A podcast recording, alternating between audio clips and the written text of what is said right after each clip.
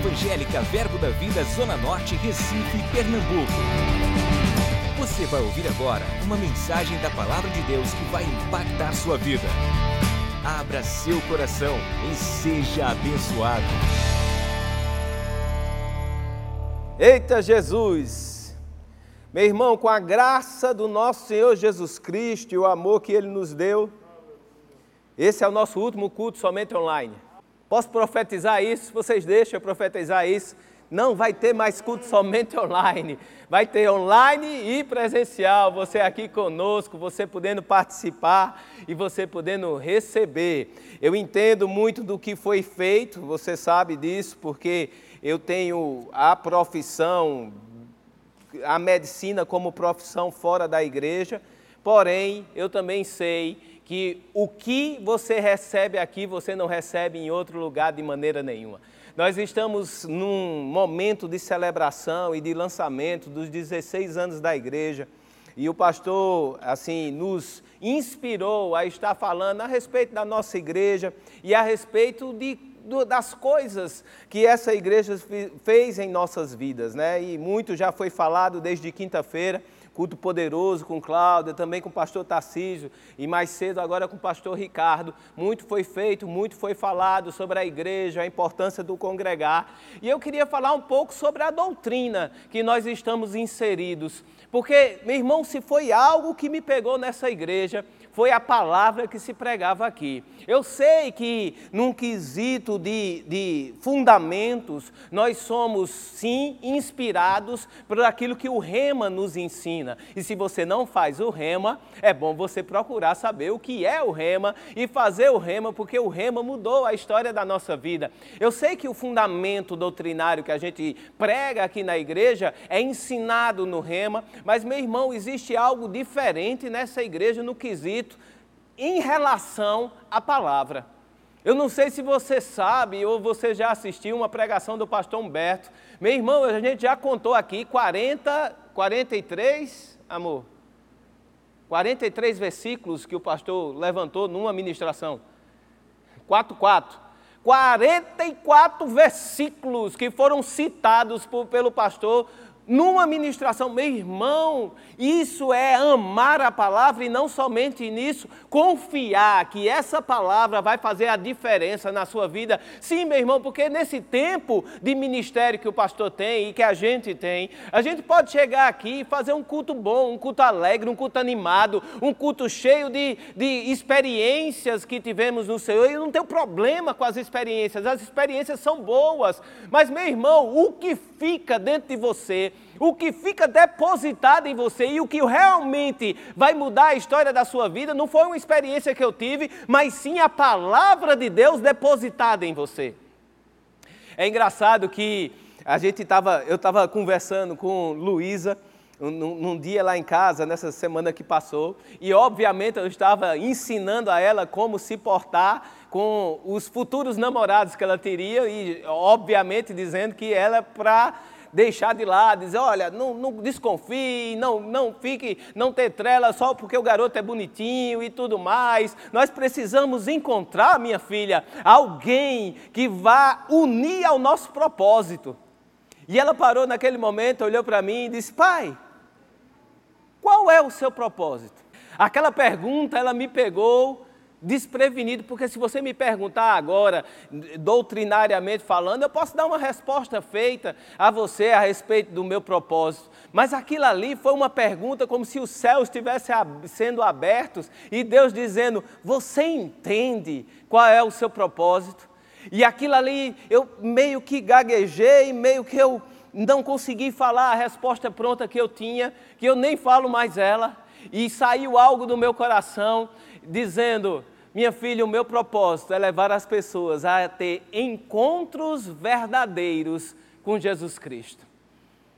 E, e, e, esse propósito que me foi revelado, ele não foi estabelecido da minha própria cabeça ou do meu próprio pensar. Meu irmão, estamos vivendo num tempo e, numa, e, e plantados num ministério e numa visão e numa igreja que nos conduz pela palavra a encontros verdadeiros com Jesus Cristo. Cláudia estava falando na quinta e disse assim: Olha, está aqui É isso que a gente crê. Quer saber doutrinariamente do que a gente prega aqui? Está aqui, meu irmão, de cabo a rabo. Aqui a gente vai pregar de, de Gênesis capítulo 1 até Apocalipse. Meu irmão, vamos pregar a Bíblia para você.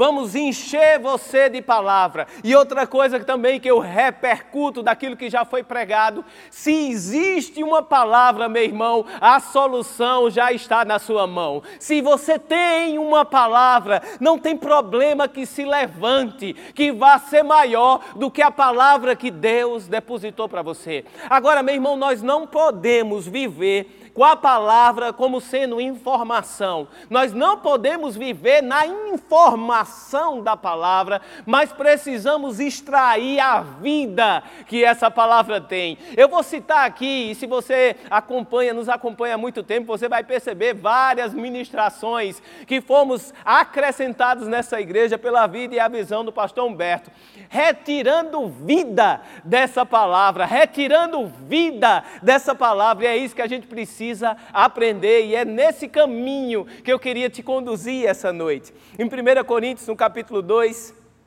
se você puder abrir a sua Bíblia lá, é lógico que a gente vai transmitir aqui, mas se você puder, se você desejar assistir só o que está aqui na frente, fique à vontade, você vai acompanhar por aí, mas não deixa de anotar, meu irmão. Anota, revisita esses textos, olha de novo, vão ser vida para você.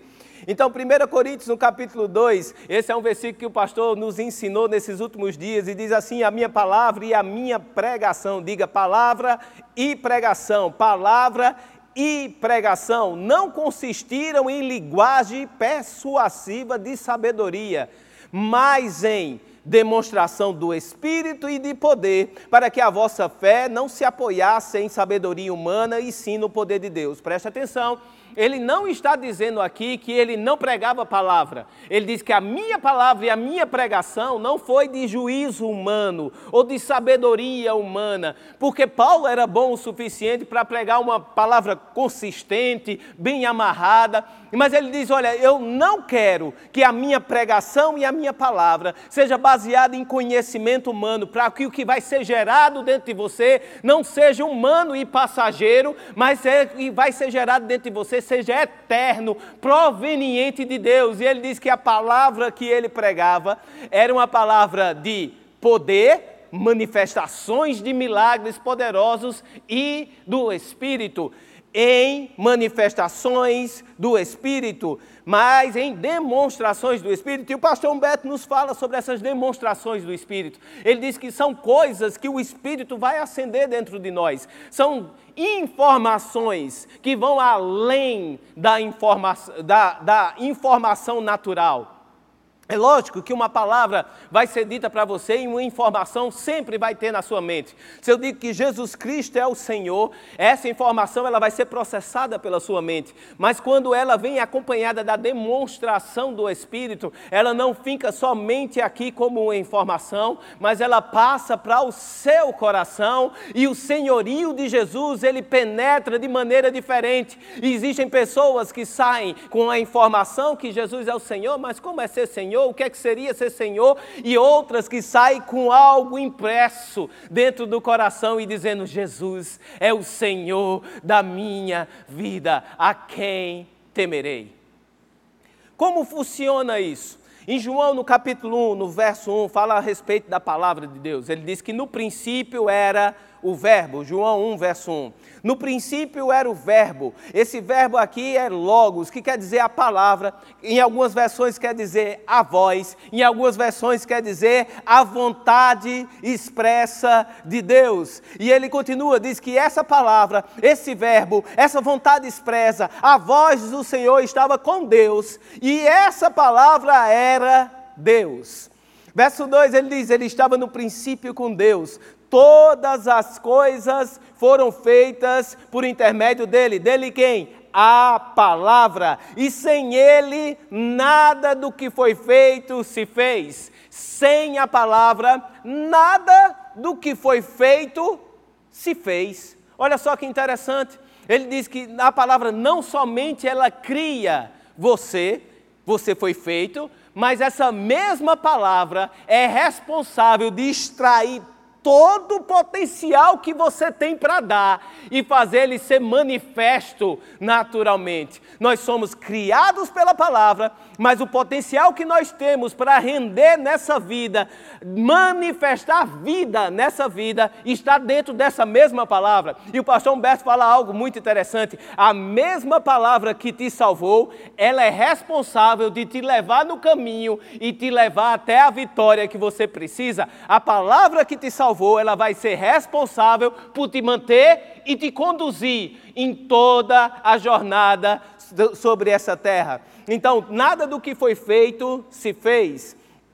Sem ela, isso eu boto um parênteses, nada do que foi feito chegará a manifestar todo o potencial que tem para ser. Verso 4.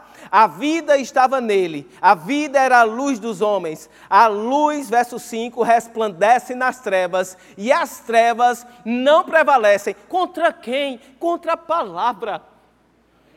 Quando, onde é que as trevas não vão prevalecer? Contra a palavra. Se você tiver, meu irmão, uma palavra dentro do seu coração, trevas não podem chegar, porque a manifestação da palavra, ela gera luz, ela é luz. Onde chega a palavra, onde chega a palavra como manifestação viva, não como informação na cabeça, mas sim como uma demonstração do Espírito, ali luz é gerada. E quando luz é gerada, trevas não tem lugar trevas não podem se manifestar. Não tema as trevas, porque você tem uma palavra acenda sua lanterna, acenda seu candeeiro, acenda seu lampião, acenda a sua fogueira, acenda a sua tocha, fazendo o que, meu irmão? Pegando a palavra que você tem, colocando dentro do seu coração e não abrindo, não abra, porque a gente não teme, a gente não teme a escuridão, porque a palavra de Deus é luz para a nossa vida. Vá um pouco mais adiante, ainda no capítulo 1, no verso 11.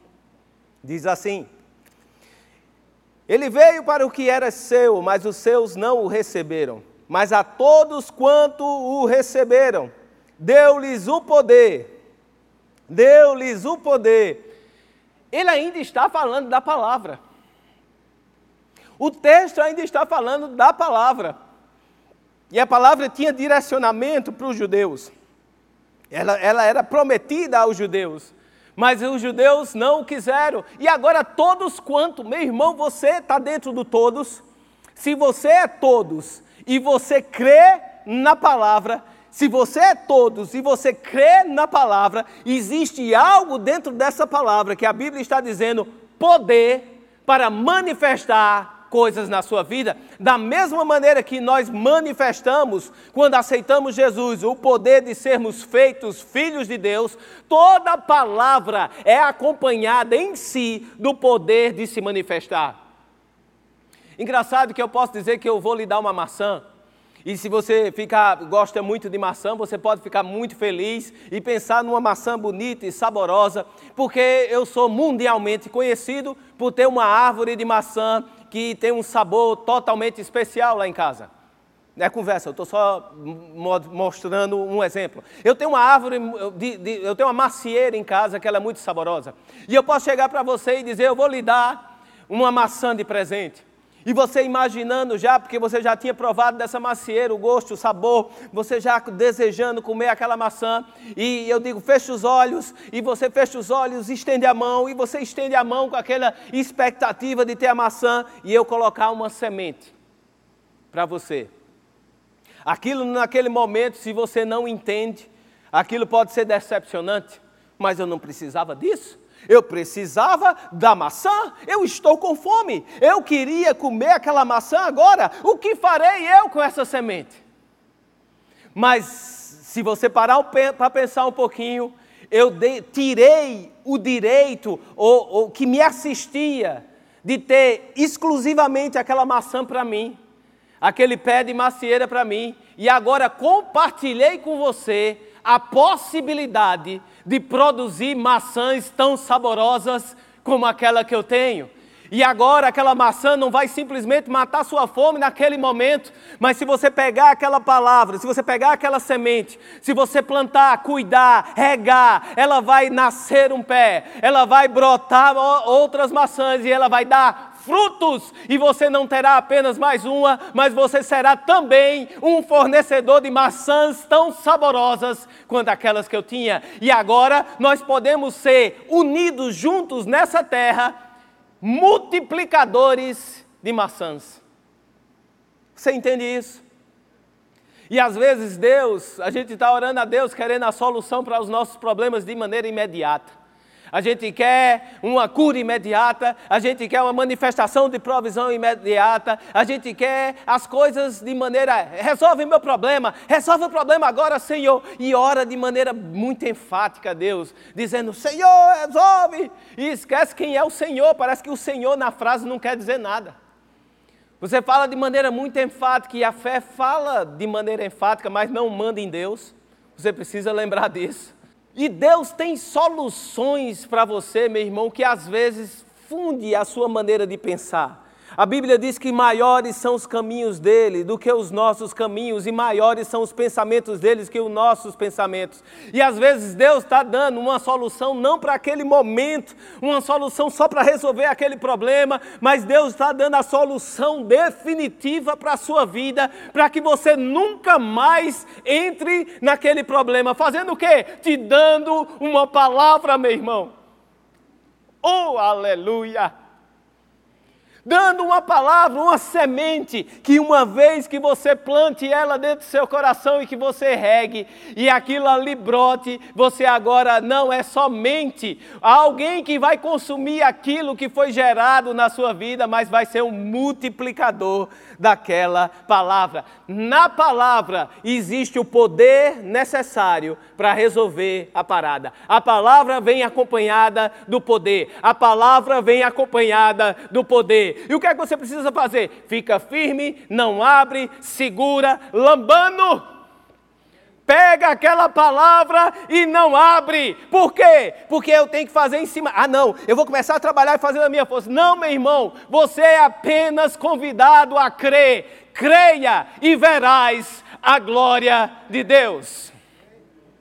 Pega aquela palavra, meu irmão, segure firme nela e deixe o poder dela começar a se manifestar na sua vida. Deu-lhes o poder Verso 12: de serem feitos filhos de Deus a saber o que creem no meu nome, os quais não nasceram da, do sangue, nem da vontade da carne, nem da vontade do homem, mas de Deus. E o pastor Humberto gosta do Romanos, capítulo 8, verso 12, que diz: Assim, pois, irmãos, somos devedores não à carne, como constrangidos a viver segundo a carne, nós não somos mais devedores dessa carne velha, meu irmão.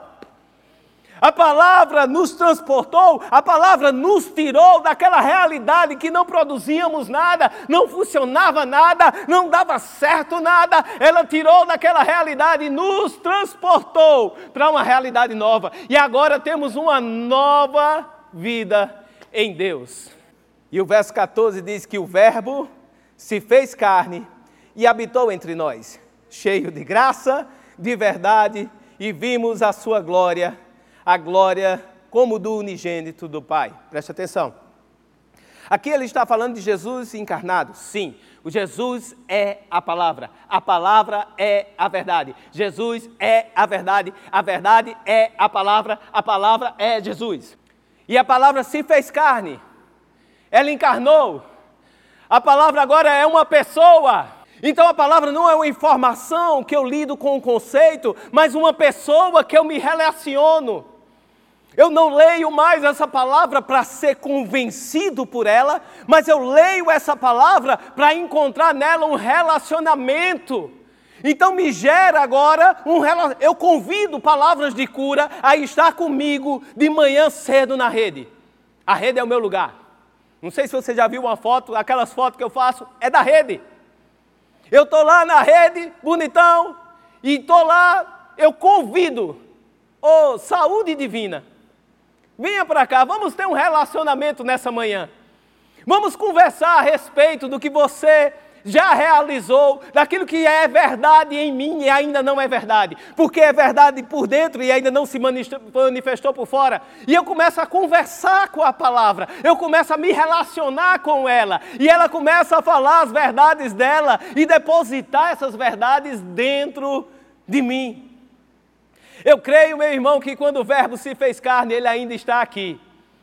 Ele ainda está rodando. Olha só, por quê? Porque em Mateus capítulo 28, verso 20, diz: Ensina-nos, ensinando-os a guardar todas as coisas que vos tenho ordenado. Jesus falando, e eis que estou, eu não estarei, eu não vou estar um dia, eu estou, eu estou convosco todos os dias até a consumação do século. Meu irmão, eu entendo que Ele mandou o Consolador, eu entendo que Ele foi e não nos deixou só e mandou o Espírito Santo e Ele habita dentro de nós, mas eu também entendo que Ele também está aqui comigo e não me abandona, não me deixa só, e eu posso continuar conversando com Jesus através da palavra. Através da palavra eu tenho encontros, diga comigo, encontros, encontros verdadeiros com Jesus. Eu quero fazer um parênteses, deixa eu falar uma verdade, não vai dar para ler esse texto completamente. Esse texto está em Lucas, capítulo 16, do 27 ao 31, que é a parte final, de algo que é muito importante para a gente doutrinariamente no, nos princípios básicos da doutrina de Cristo que fala sobre ressurreição dos mortos. E ele está contando uma história, e essa história é bem surreal, irmão, é sensacional, vale a pena você ver. De um rico que morreu, foi para o inferno, Lázaro, que era um mendigo, foi para os braços de Abraão, eles estavam separados por um abismo, num lugar onde estavam os mortos. Estavam, porque depois que Jesus ressuscitou, ele subiu e levou consigo o cativeiro, e agora, se eu e você morrer, a gente vai para o céu, ficar com Jesus, estar com Cristo, ok? Mas enfim, não é motivo disso agora. Outra ministração a gente fala especificamente sobre isso. Mas nesse texto ele tem uma conversa surreal. Ele diz assim: o rico olha para Abraão e diz: Olha, manda Lázaro, que era o mendigo que estava do lado, ressuscitar e ir lá em casa. Porque eu ainda tenho irmãos lá que estão andando no caminho. E se eles ó, verem é, é, Lázaro, Lázaro mandar uma mensagem, e, e, eles vão se arrepender e não vão estar aqui nesse lugar que eu estou, que era um lugar ruim. E, e, Abraão ele responde para ele, ele diz: Olha, ele tem Moisés e os profetas. No verso seguinte ele diz: Não, pai Abraão, se você mandar e alguém eh, ressuscitar e for lá, eles vão crer. Aí Abraão responde: Se ele não crê naquilo que foi escrito, nem que um morto ressuscite, eles crerão.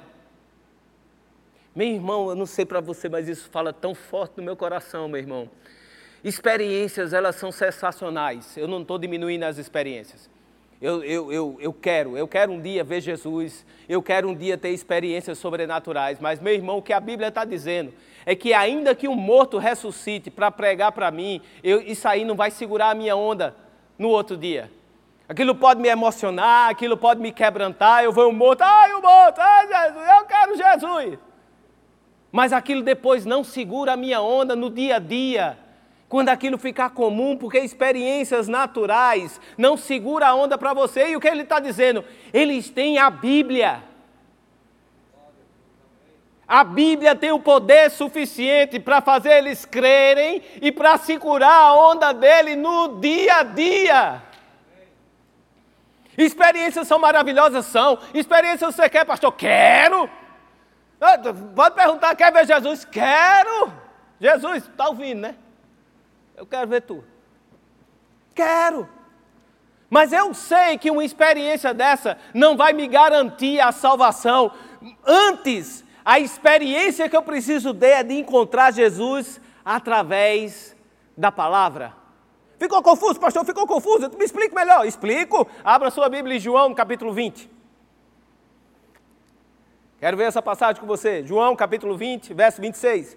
Eu queria dizer que eu estou acompanhando vocês aqui, tem 221 conectados. Dê o seu like, compartilhe isso daqui. Estou vendo. Eita, Jesus Carrombé. Pesou. Doutrinariamente pesou, mestre. Seja muito bem-vindo. Tá Kátia, tá Ceissa, tá Ana Talita, a Rebeca está aqui também, aqui e aqui. Bênção. Jesus, vamos lá, vamos consertar logo porque o mestre está vendo. João. Se você não sabe, Carrombé ele é diretor nacional do, do, do Rema Brasil. Eita Jesus! João no capítulo 20, no verso 26, fala o seguinte: Passado oito dias, estavam outra vez ali reunidos os seus discípulos e Tomé com eles. Estando as portas trancadas, veio Jesus e pôs no meio e disse-lhe: Paz seja convosco. Verso 27: E logo disse a Tomé: Põe aqui o dedo e vê as minhas mãos. Chega também a mão e ponha do meu lado. Não sejas incrédulo, mas crente. Numa outra versão diz assim: Tomé, não ceda mais as suas dúvidas. Apenas acredite. Aí olha só, o que Tomé tinha dito antes você sabe. Tomé tinha dito: se de modo nenhum eu botar minha mão, não botar a mão no, no, no, braço do lado, não, de modo algum crerei. Então ele abriu um espaço, disse que se botasse a mão ele cria. Jesus apareceu e disse: bota a mão para crer. Só que nessa revelação que ele teve de Jesus Cristo, quando Jesus se manifestou, ele não precisou mais botar a mão para crer, aquilo quebrou a incredulidade dele. Existia incredulidade, ele cedeu àquela incredulidade, mas uma manifestação de Jesus quebrou naquele momento a incredulidade. E, e, e ele continua no verso 28, ele diz assim: Respondeu-lhe Tomé. Noutra versão diz assim: Então as palavras saíram, se derramaram do seu coração.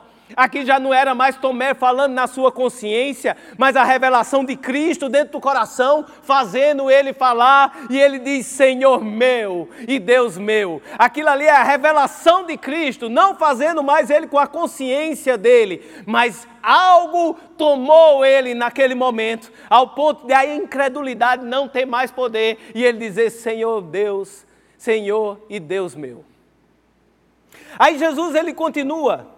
Ele diz assim no verso 29: Disse-lhe Jesus: Por que me vistes? Creste? Bem-aventurados os que não viram e creram. Uau! Olha só, eu me empolgo, desculpa, eu me empolgo. Ele diz assim: Você me viu naturalmente e você foi tomado pela revelação. Agora existe uma bem-aventurança, algo maior a ser manifesto àqueles que não conseguem me ver naturalmente, mas me acham na Bíblia e creem. Existe uma bem-aventurança, algo maior, meu irmão, de você achar Jesus lendo a sua Bíblia. Você lendo a sua Bíblia, você tem um encontro com Jesus, ao ponto de você ser tomado pela revelação e dizer: Senhor Deus, Senhor Deus, meu Deus, Jesus, meu Deus. Existe algo muito maior, meu irmão, de você não ver a experiência natural, mas se encontrar Jesus na palavra e você ser bem-aventurado. Existem encontros divinos. Existem encontros divinos em Deus, na sua Bíblia, meu irmão.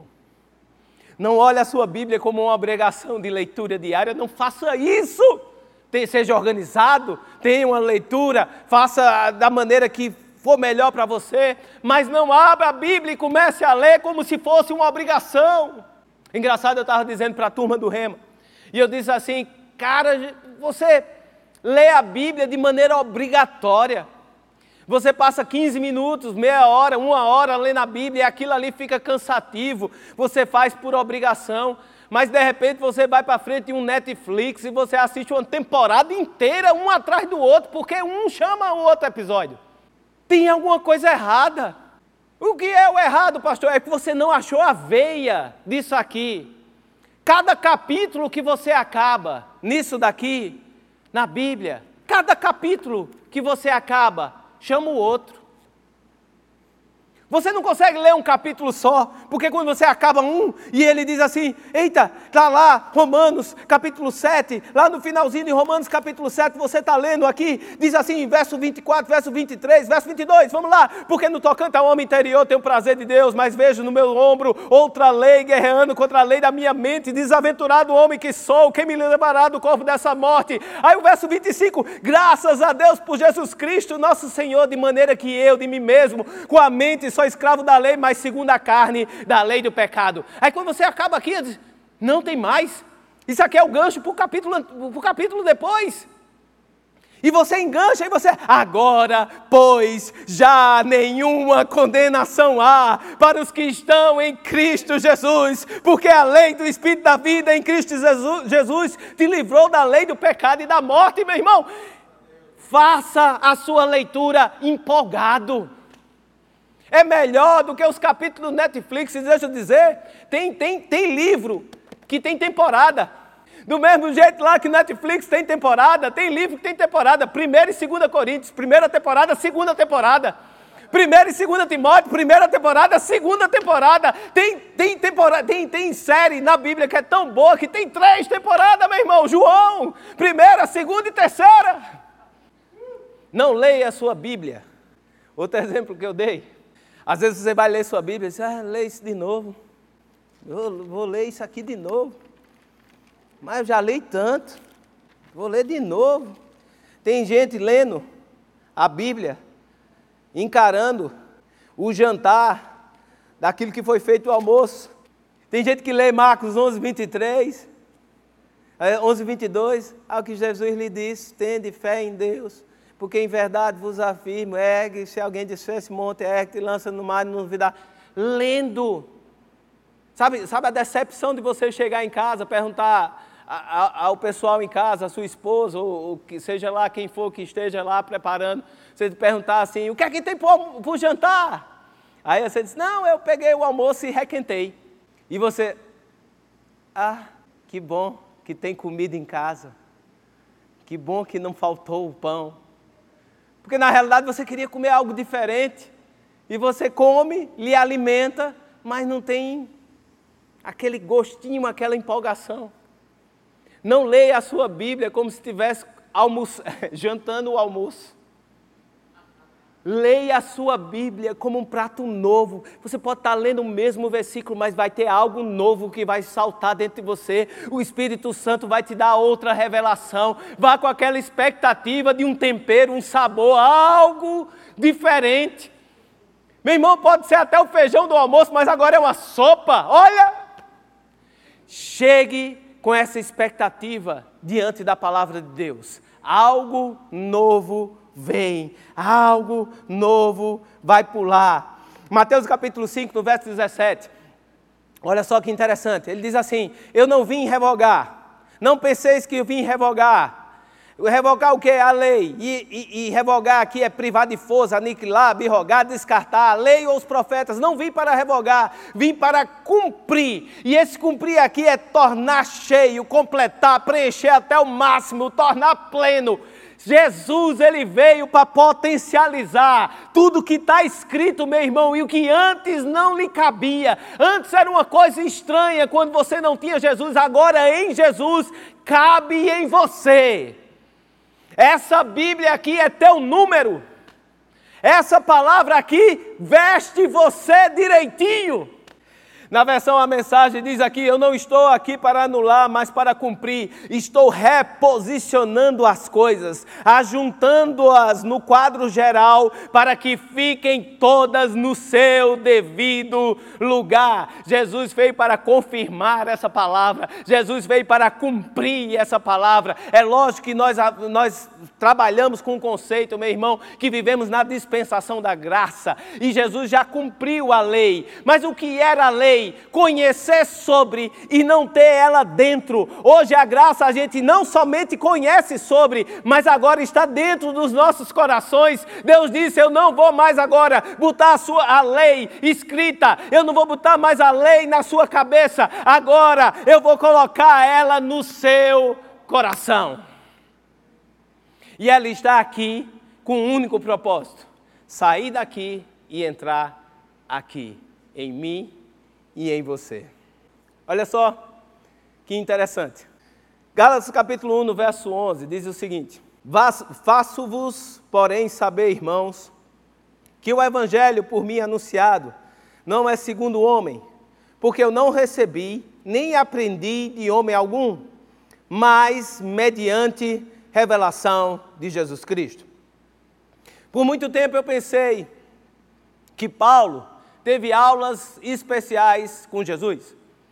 Eu pensava que Paulo, naquele tempo que ele passou em Damasco, e naquele tempo que ele passou sozinho, se preparando, Jesus estava continuamente aparecendo para ele. E faz-se pensar que além daquela, daquela vez que ele aparece, existe outra vez também que ele aparece, porque ele fala da ceia, da maneira de ter recebido diretamente, eu recebi diretamente do Senhor, faz-se pensar que Jesus apareceu outras vezes para conversar, e é um padrão que é repetido, inclusive nos dias de hoje, o irmão Reiga teve visões a respeito de Jesus, e é engraçado que a todas as visões que o irmão Rega teve, nunca foi para justificar uma doutrina da cabeça dele, mas toda vez que Jesus aparece por ele, leva ele para a Bíblia. Isso me ganha de maneira fenomenal. Ele não usa uma visão de Jesus para justificar uma doutrina. Ele usa uma visão de Jesus para levar você para a Bíblia e lhe mostrar que está lá a solução. Então, nesse padrão que, que apareceu, apareceu outras vezes para Paulo, mas não somente isso. Naquele dia em que Ananias orou por Paulo e as escamas caíram, não foi a cegueira somente natural que Paulo caiu por terra. Ele começou a enxergar Jesus na própria Bíblia. E aqueles textos do Antigo Testamento que o justificavam, enquanto ele era cego, de perseguir os cristãos, agora revelavam Jesus para ele. Olha lá em Romanos capítulo 16, no verso 25, diz: Ora, aquele que é poderoso para vos confirmar, segundo o meu evangelho. Eu acho Paulo sensacional, porque ele começa pregando, dizendo o evangelho de Jesus Cristo, mas chega um momento que é tão dele, mas tão dele, está tão dentro dele, que agora é segundo o meu evangelho e a pregação de Jesus Cristo, conforme a revelação do mistério guardado em silêncio nos tempos eternos, e que agora se tornou manifesto e foi dado a conhecer por meio das Escrituras proféticas, ou seja, ele está encontrando Jesus naquilo que estava escrito, ele estava tendo encontros divinos com Jesus. Então, quando Paulo fala sobre as visões, ele está falando de visões celestiais, mas ele também está contando experiências de quando ele estava lendo as escrituras proféticas, encontrando Jesus nelas. Segundo o mandamento do Deus eterno para toda obediência de por fé entre todas as nações.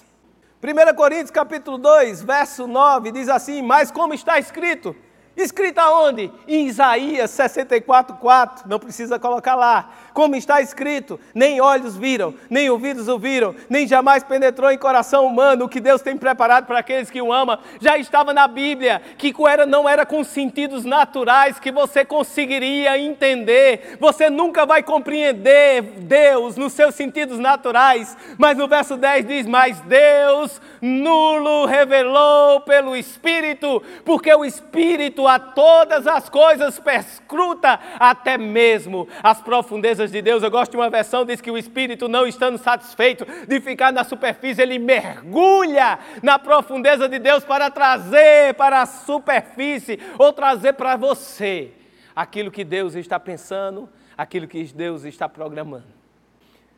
2 Coríntios capítulo 4, no verso 13, tendo, porém, o mesmo espírito da fé, como está escrito em Salmo 116, 10. Eu criei, por isso é que falei, também nós cremos, por isso também nós falamos. Encontros divinos. Paulo escrevendo o Novo Testamento e tendo encontro divino com Jesus no Velho Testamento. E agora no Novo Testamento está lá o encontro para você, e você pode encontrar Jesus no Velho, no Novo, encontros divinos. E esse Jesus revelado na palavra é o, Jesus, é o Jesus que vai ficar em você, que vai ficar firme em você, que não vai lhe abandonar quando, quando surge uma adversidade. Pedro também faz esse mesmo proceder em 1 Pedro, no capítulo 2, no verso 22, que é muito conhecido, e ele cita quem? Isaías 53, ele encontra Jesus em Isaías. E eu imagino ele meditando sobre esse texto, encontrando Jesus, ao ponto de estar tão vivo dentro dele que ele, inspirado pelo Espírito, escreve. E ele diz: O qual não cometeu pecado, no verso 22, nem dolo algum se achou em sua boca, pois ele, quando ultrajado, não revidava com o traje, quando maltratado, não fazia ameaças, mas entregava àquele que julga retamente, carregando ele mesmo em seu corpo sobre o madeiro os nossos pecados, para que nós, mortos para os, pe os pecados, vivamos para a justiça, por suas chagas fostes sarados. Você percebe, meu irmão? Você percebe que você pode ter encontros verdadeiros com Jesus Cristo nessa palavra que está aí na sua frente. Encontros reais na palavra, encontros reais com Jesus, encontros reais com Jesus. Pastor, por que vocês se esforçam tanto? Por que vocês suam a camisa? É porque, meu irmão, você, não, a gente não está aqui para fazer estrutura de igreja, embora que vai ter estrutura maior. A gente não está aqui para promover placa, embora que a placa vai aparecer, é inevitável. A gente aqui não está para construir império. A gente está aqui para manifestar um reino, uma cultura diferente, algo estabelecido há muito tempo por Deus, manifesto em Jesus Cristo e vai ser transformador. A nossa solução não é um viés político, a nossa solução não é um, um pensamento, uma ideia. A nossa solução é uma palavra viva que venceu a morte, que venceu o pecado, que levou sobre si dores, que levou sobre si culpa, que morreu em nosso lugar e hoje é vivo. O que nós estamos fazendo aqui, meu irmão, é construindo cartas vivas a gente está escrevendo no seu coração a nossa própria carta de recomendação e manifestando aqui na terra um ministério superior. Abra sua Bíblia, eu quero acabar com esse versículo. 2 Coríntios, capítulo 3.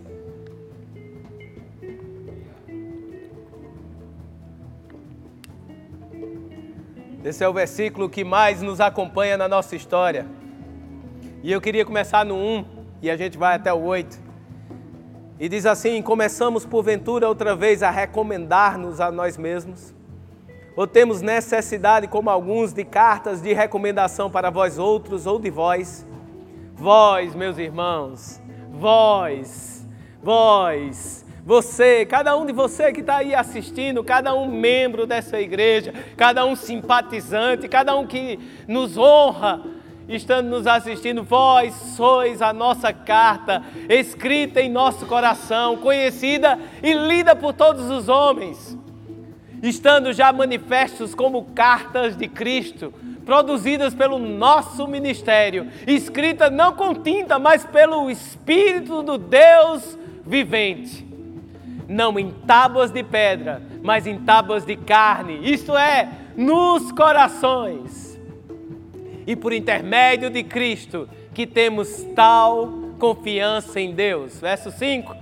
Não que por nós mesmos sejamos capazes de pensar alguma coisa, meu irmão, mas que como se partisse de nós, pelo contrário, a nossa suficiência vem de Deus o qual nos habilitou para sermos ministros de uma nova aliança, não da letra, mas do espírito, porque a letra, como informação, ela mata, mas o espírito do Deus vivo, ele vivifica todo e qualquer palavra que você tenha no seu coração. E se o ministério da morte, gravado em letras e pedras, se revestiu de glória, ao ponto de os filhos de Israel não poderem fitar a face face de Moisés, por causa da glória do seu rosto, ainda que desvanecente.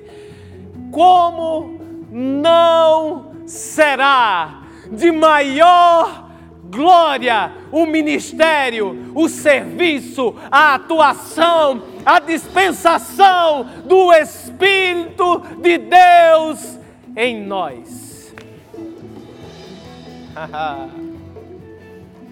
Não espere menos do que algo glorioso. Se creres, verás a manifestação da glória de Deus na sua vida, ao ponto de você brilhar.